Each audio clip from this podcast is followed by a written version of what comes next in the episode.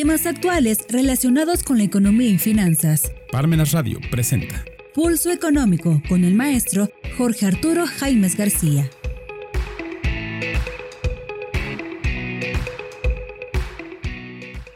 Hola amigos? Este es su programa Pulso Económico, programa correspondiente a este último martes de septiembre, 26 de septiembre. Pues bien, en esta ocasión vamos a hablar acerca de un tema que ya habíamos eh, básicamente tratado en este programa de pulso económico y nos referimos al alto costo de la inseguridad en nuestro país, el alto costo de la inseguridad en México. Este tema de seguridad pública pues es otro, otro, otra derrota para el gobierno el INEGI acaba de dar a conocer los resultados de la encuesta nacional de victimización y percepción de la inseguridad correspondiente al año 2023, la INVIPE 2023. Se trata del instrumento de opinión pública que año tras año permite ir tomándole el pulso al tema de la seguridad pública en el país. Eh, por eso los datos de este año son importantes porque vienen a suponer casi el cierre de la actual administración federal, la cual no ha podido cumplir ni sus promesas ni sus metas y ni mucho menos el anhelo de millones de mexicanos que sueñan con vivir en un país en paz. Las autoridades federales, las locales, en la mayor parte de las entidades federativas y las de muchos municipios están reprobadas. Los datos del INEGI acreditan que no han podido vencer a la delincuencia, tanto a la llamada común como a la que se conoce como organizada. La encuesta de, nacional de victimización y percepción de la inseguridad de este año, de 2023, nos recuerda algo obvio. El 60% de las personas mayores de edad en el país consideran que la inseguridad es un problema, es su problema más importante. El 74% dice que es inseguro vivir en la entidad federativa en la que habita.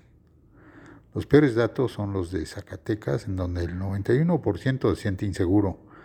Estado de México con un 88%, eh, Morelos con un 87%, las entidades federativas en las que un porcentaje menor de gente se siente insegura son Baja California Sur con un 33% y Yucatán con un 37%, así como Coahuila con un 44%.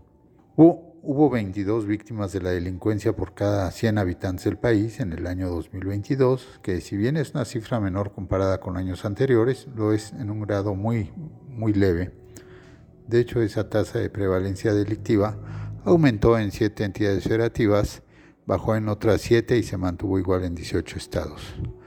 El INEGI estima que en 2022 se cometieron en todo el país 26.8 millones de delitos, los cuales tuvieron como víctimas a 21.1 millones de personas, que son cifras astronómicas, a partir de las cuales ninguna autoridad puede decirse satisfecha con los resultados obtenidos y ninguna debe evitar el ser llamada a cuentas por no haber logrado algo tan básico como lo es permitirnos vivir en un entorno seguro.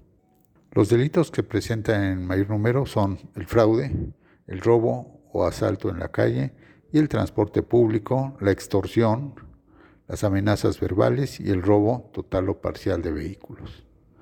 Si bien hay una afectación relativamente similar en cuanto a la incidencia de las víctimas por su género, es decir, hombres y mujeres son víctimas de la delincuencia en proporciones parecidas, hay una obvia diferencia cuando se trata de los delitos sexuales. En ellos hay 11 víctimas que son mujeres por cada víctima de sexo masculino. Esto significa que seguimos viviendo en un país profundamente machista en el cual no es nada sencillo ser mujer. Destaca el hecho de que la ENVIPE 2023 estima un aumento preocupante del número de secuestros que se siguen sucediendo en el país. Para el año 2021 la estimación era de por sí apabullante, 63.131 secuestros, pero para 2022 esa tremenda cifra fue rebasada ya que fueron estimados 79.852 secuestros en la República durante ese año es decir, de 2021 con 63.131 secuestros a 2022 se disparó a 79.852 secuestros. Hay muchos otros datos interesantes en la ENVIPE. El trabajo profesional y riguroso del INEGI nos permite contar con una radiografía de la historia reciente del país en materia de combate a la inseguridad. Los resultados no son alentadores. La actual administración federal no ha sido la peor de las más recientes, pero tampoco ha logrado mucho avance. Nos dijeron que eran diferentes, pero los datos oficiales del INEGI nos cuentan la verdad. Son igual de mediocres que los que estaban antes que ellos. Las diferencias por lo que hace a los resultados son mínimas. Eso sí, los de ahora quizás son más habladores y marrulleros. Cada gobierno tiene su propio estilo, como lo dijo Daniel Cosío Villegas hace casi 50 años. En todo caso, quienes aspiran a ser electos para ocupar cargos públicos en las elecciones del 2024 deben centrar sus propuestas en el tema de la inseguridad, no porque sea el único, pero sí que es condición para que muchos de los otros aspectos esenciales para el desarrollo del país se puedan dar. Esto es, sin seguridad pública el futuro de México será bastante oscuro. Sin seguridad pública no se puede producir ni trabajar, no se puede circular libremente, se disparan los costos de producción, se afecta gravemente el esfuerzo de todos los factores de la producción como ha venido sucediendo desde hace muchos años. Y ya no es excusa culpar al pasado, de nada sirve ya que nada resuelve.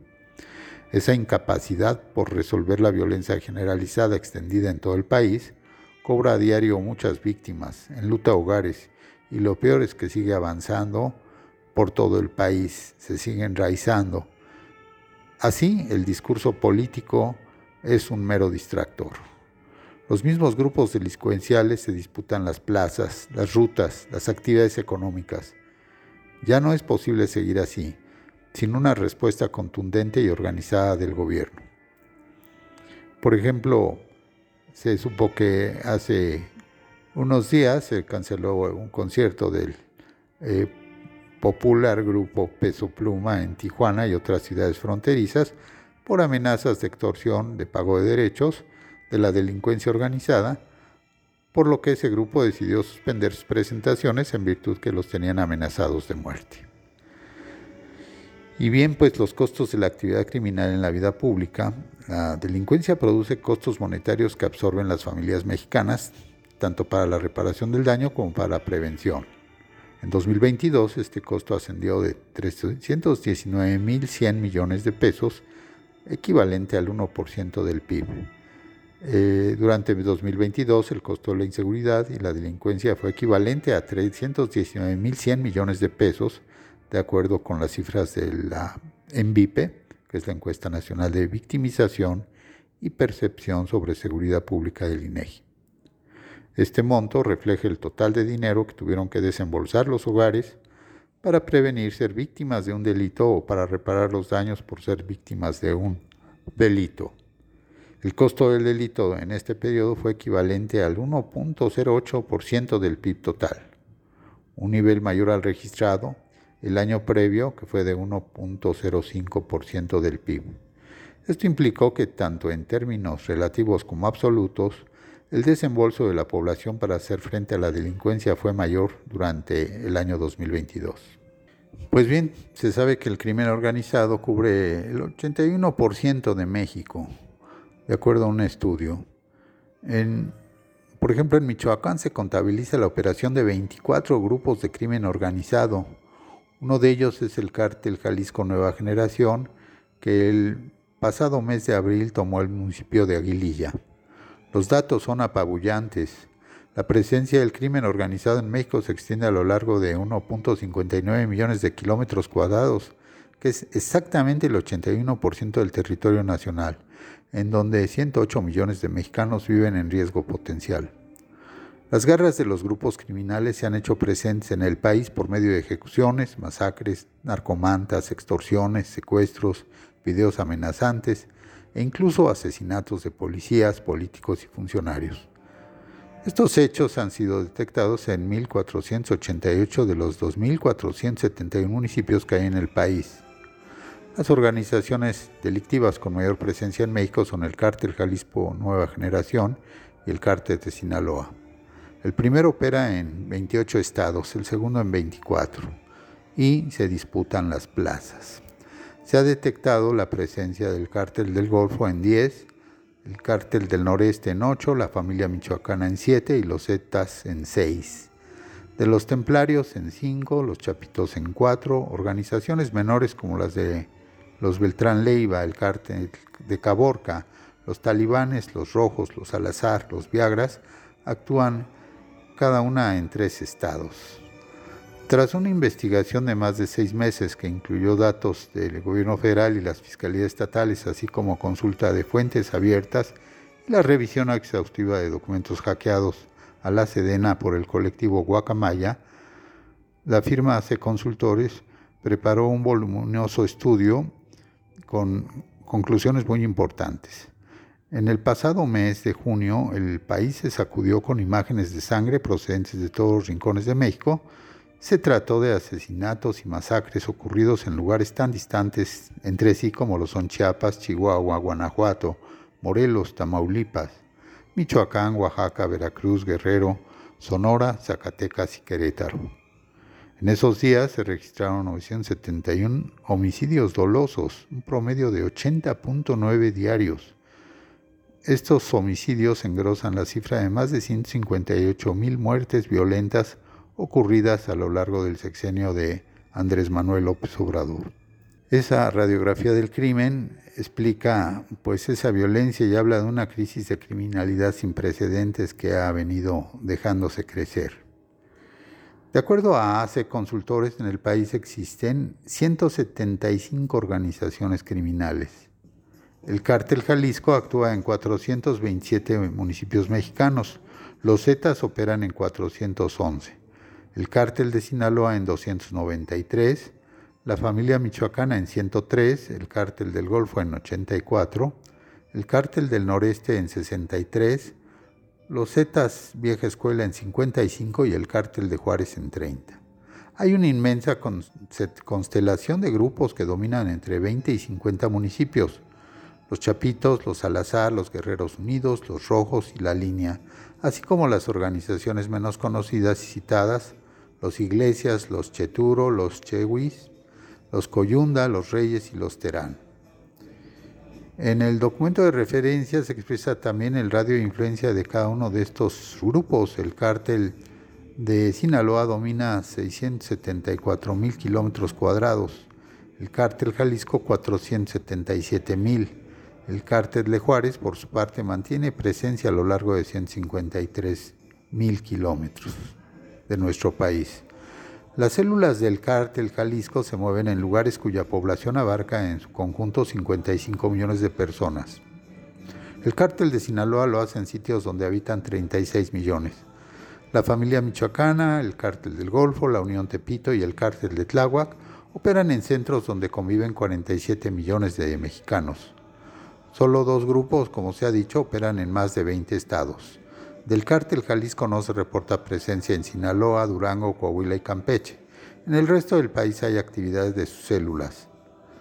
De acuerdo al documento, el cártel de Sinaloa tendría también presencia en casi todos los estados, a excepción de algunos como Tamaulipas, Michoacán, San Luis Potosí, San Luis Potosí Querétaro e Hidalgo. De las 175 organizaciones registradas, solo 39 actúan en dos estados o más. Un total de 136 se mueven en un solo estado de la República.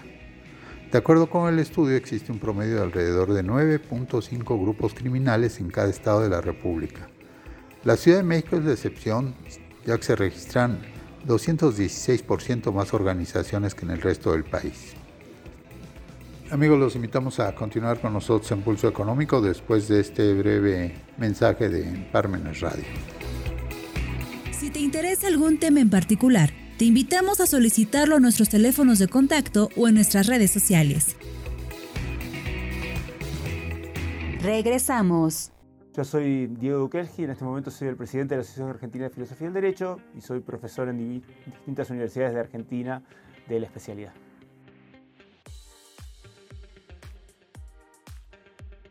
La interpretación jurídica es clave porque nosotros hemos crecido creyendo que el derecho dice algo y el derecho solo dice lo que algunos hombres dicen, lo que el derecho dice.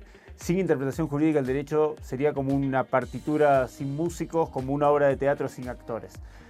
sin interpretación no hay derecho y es en la interpretación y en los debates sobre interpretación donde se define la suerte del derecho.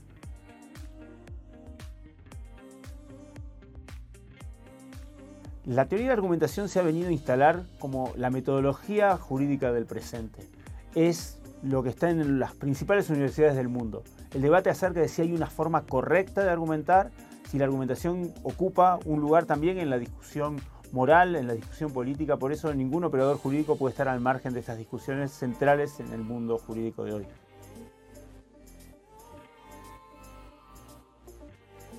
Uno de los grandes obstáculos para el ejercicio de los derechos es que el derecho se presume conocido por todos, pero hasta ahora fue planteado de modo tal que nadie entendiera lo que el derecho dijera.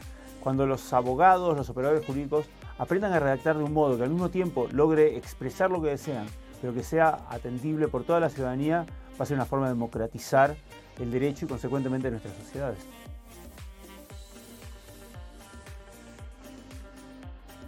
La especialidad que, que ustedes ofrecen parece particularmente inteligente porque está pensada por gente que viene del mundo académico, pero también por operadores jurídicos reales. Cuando un operador jurídico real diseña un programa, este programa va a tener un eminente contenido teórico, pero también unos ribetes prácticos que no siempre las especializaciones ofrecen.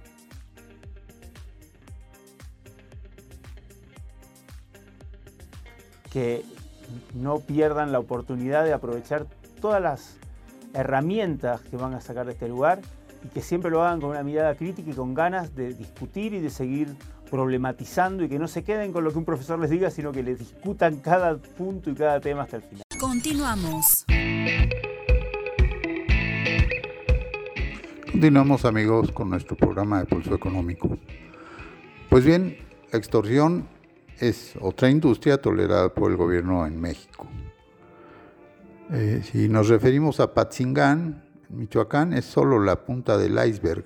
La extorsión a los negocios está en casi todo el país y en casi todas las industrias. Son 500 municipios los que están bajo el asedio de los industriales de la extorsión, de acuerdo al Observatorio Nacional Ciudadano. Uno de los think tanks más confiables en temas de seguridad los productores de limón de Apatzingán son acompañados en su condición de víctimas por comerciantes de la Ciudad de México, restauranteros de Cancún, transportistas del Estado de México y proveedores de servicios en los cuatro puntos cardinales del territorio nacional. Conocer los detalles de lo que está ocurriendo en una zona de Michoacán sirve para hacernos una idea de la forma en que funciona esta industria que cobra, cobra hasta un peso por kilogramo de limón que se produce se trata de la región en la que se produce el 70% del consumo nacional. Fueron 857 mil toneladas de limón en 2022, correspondientes a cinco municipios, Buenavista, Patzingán, Mújica, Parácuaro y Tepalcatepec. Si toda la producción de la zona paga ese impuesto a los extorsionadores, significa que estos se quedaron con alrededor de 850 millones de pesos, entre 40 y 50 millones de dólares anuales, es un negocio que deja 4 millones de dólares mensuales, 130 mil dólares diarios y lleva cuando menos dos décadas funcionando. ¿Cómo y dónde se lavan esos recursos? Es una de las tantas preguntas que brincan. ¿Por qué los extorsionadores han podido permanecer tanto tiempo funcionando en esa línea de negocio tan productiva como peligrosa?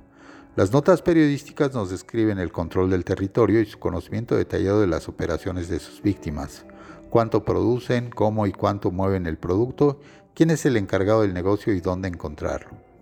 Si no estuviéramos hablando de maleantes, podríamos permitirnos elogiar su capacidad organizativa y su manejo de, datos en detalle y a gran escala. Todo un caso para reseñar en Will to Last. Empresas que perduran, ese clásico de la administración de empresas de Collins y Porra. No cabe el elogio ni siquiera como ironía porque se trata de una constelación de grupos criminales que tienen sometida a una región, incluyendo ciudadanos y autoridades. Consiguen sus objetivos a través de la violencia, la intimidación de sus víctimas y la corrupción de las autoridades. Los despachos periodísticos desde Michoacán nos relatan el sentido de la indefensión de los productores y trabajadores, siendo un negocio que lleva varios años funcionando. Es preocupante y digno de señalar que la presencia de la Guardia Nacional en la zona no hace ninguna diferencia para los extorsionadores.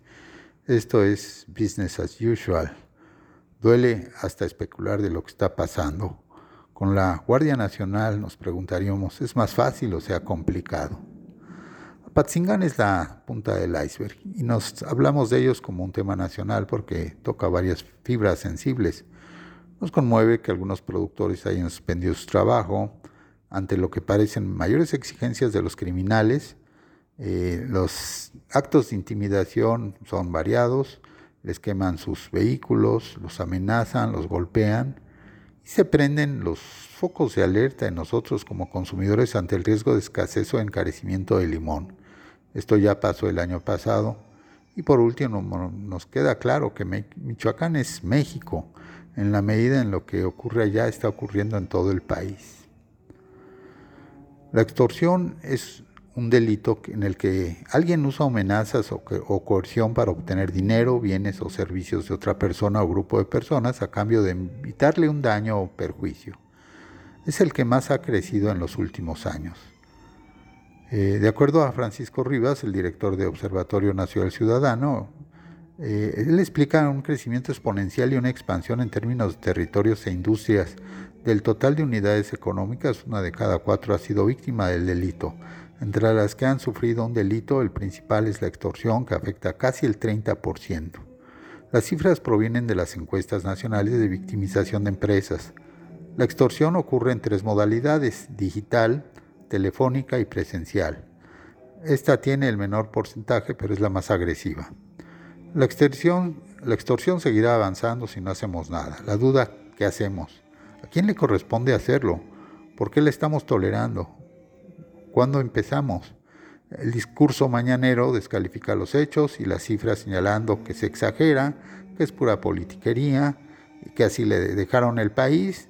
Es decir, no hay compromisos de resolver estos fenómenos que diario presentan cifras de terror en todo el país y que lo tienen secuestrado a toda todos sus habitantes, ya que existe una gran indolencia e indiferencia para enfrentar a la delincuencia organizada que cada vez avanza más. Mientras tanto, se entretienen en los temas electorales, que es, pues básicamente, seguir administrando el poder y sus beneficios. En Estados Unidos señaló que el crimen organizado ha crecido ante la complacencia de las autoridades que más bien parecen protegerlos, al grado de calificarlos ya de acuerdo a sus fuentes y reportes de terroristas. Y sí, hay que reconocer que cuando se están empleando actualmente por los grupos criminales dones artillados, esa calificativa responden, o sea, se ha venido pues volviendo más eh, agresiva su participación de ataque hacia la población civil y los productores, todos los participantes de algún, alguna actividad económica en las partes del país que tienen presencia, que ya señalamos que es casi todo el país. Lo cierto es que las autoridades norteamericanas han decidido, ante la inacción de este gobierno mexicano, emprender sus propias acciones, concretamente en su guerra contra el fentanilo que tantas vidas ha costado y siguen costando cada día. Por ello, las labores de inteligencia y seguridad ya están en movimiento en nuestro suelo nacional cuando las prioridades de nuestro gobierno se encuentran en su agenda electoral que les permita, como señalamos, seguir disfrutando de estar en el poder. Hace unos días el Grupo México, de Ferromex, concretamente anunció la suspensión temporal de actividades, de operaciones, ya que detuvo temporalmente 60 trenes, que es la, el equivalente a la capacidad de 1.800 camiones en rutas férreas hacia el norte del país. La empresa señaló que ya informó a sus clientes sobre las afectaciones que registrará su servicio de carga para las cadenas productivas y el abasto del comercio internacional. De acuerdo con los empresarios, la decisión de Ferromex podría generar pérdidas millonarias en la industria de todo el país. Eh, esa medida la cuestionó el presidente Canacar Juárez, Manuel Sotelo Juárez, quien calificó la medida de extrema y muy arriesgada, eh, indicando que los clientes de la empresa son quienes pagarán los platos rotos, ya que cada día que están detenidas las mercancías en las vías, pues son millones de pesos que se están perdiendo.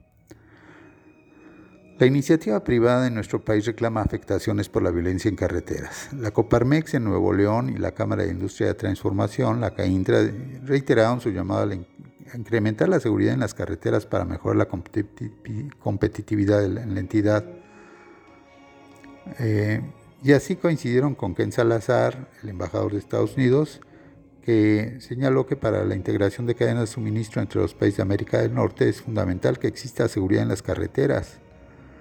Eh, así se refirió que particularmente el robo de transporte de carga, que es uno de los aspectos de mayor preocupación para las empresas que se han visto obligadas a reforzar la disciplina de la operación en todos los puntos de la cadena logística, adoptando nuevas medidas como sistemas de videovigilancia, control de accesos, blindaje automotriz, monitoreo satelital, así como cambio constante de rutas y horarios o contratación de escoltas privados para custodiar sus unidades. Así se considera que el reto es importante, sobre todo cuando se contempla para el próximo año eh, solo 2% de incremento al presupuesto nacional en materia de seguridad.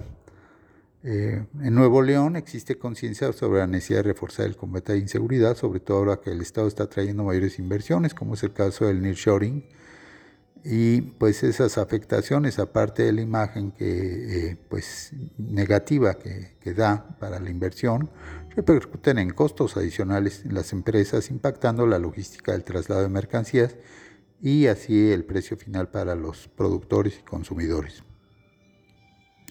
Caintra señaló, de acuerdo con información recabada entre sus socios, que en el año 2022 las empresas gastaron casi 4.500 millones de pesos en primas adicionales de seguros sistemas de monitoreo y seguimiento, carros escoltas, sistemas de bloqueo entre camiones o remolques y sanciones por retraso en pedidos y apoyo a los choferes que son agredidos en las carreteras. Para ello señaló que garantizar la seguridad en carreteras contribuirá a fortalecer el clima de inversión y eh, además pues reforzar el entorno positivo de inversión que se vive con el nearshoring. Así como cámaras, se ha sostenido pues, mm, acercamientos con Guardia Nacional, mesas de trabajo con el gobierno del Estado y las fiscalías y las autoridades municipales para establecer estrategias que contribuyan a mejorar los índices de seguridad de las carreteras que convergen en el Estado de Nuevo León, mitigando riesgos para el transporte de mercancías y los choferes de las empresas. Y a ese fenómeno criminal hay que sumar la internación de migrantes de manera masiva que están entrando por el sur del país, que son manejados también por el crimen organizado.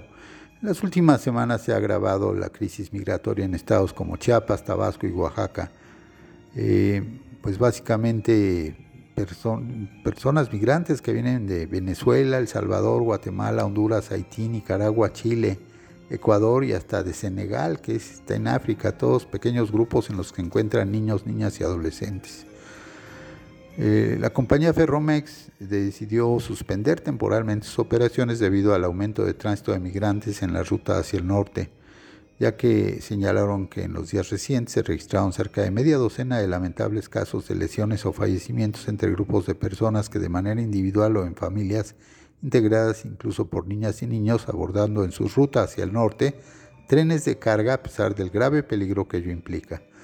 Así lo señaló la empresa de Germán Larrea en un comunicado. Así se duplica el número de migrantes muertos en México con la 4T. Se señaló que la acumulación de migrantes ha aumentado en los últimos días en los carros de ferrocarril y en los patios de operaciones ferroviarias. Eh, se precisó que en Torreón, Coahuila, se encuentran más de 1.500 migrantes, en Irapuato, Guanajuato, más de 800, en San Francisco de los Romo, Aguascalientes, alrededor de 1.000, y en la ruta de Chihuahua y Ciudad Juárez, más de 1.000 personas que ocupan las góndolas de carga. Así, Ferromex eh, comentó que en días recientes el uso de trenes por parte de migrantes para recorrer la frontera con Estados Unidos ha sido tan elevado que se han suscitado varios accidentes, incluso muertes. Los empresarios exigen al gobierno acción inmediata ante la crisis migratoria.